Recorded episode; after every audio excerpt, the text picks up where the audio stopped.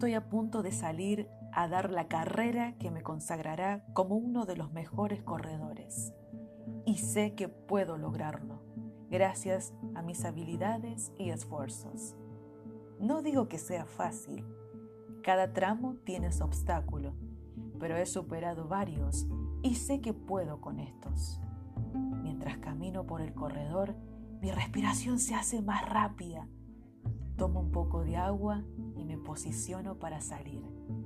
El viento comenzó a soplar fuerte, pero no le presté atención. Percibo que mi corazón no está latiendo como de costumbre, pero debe ser por tanta emoción.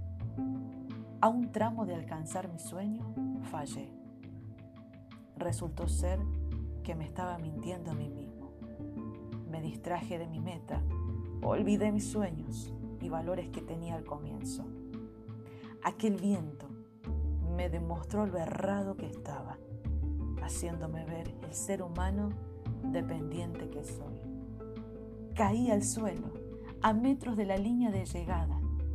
Miré al cielo y grité desesperado, necesito de ti, Dios, solo no puedo, sin tu presencia, no puedo llegar a la meta final.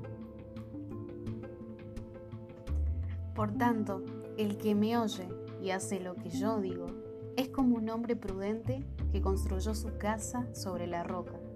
Vino la lluvia, crecieron los ríos y soplaron los vientos contra la casa, pero no cayó porque tenía su base sobre la roca.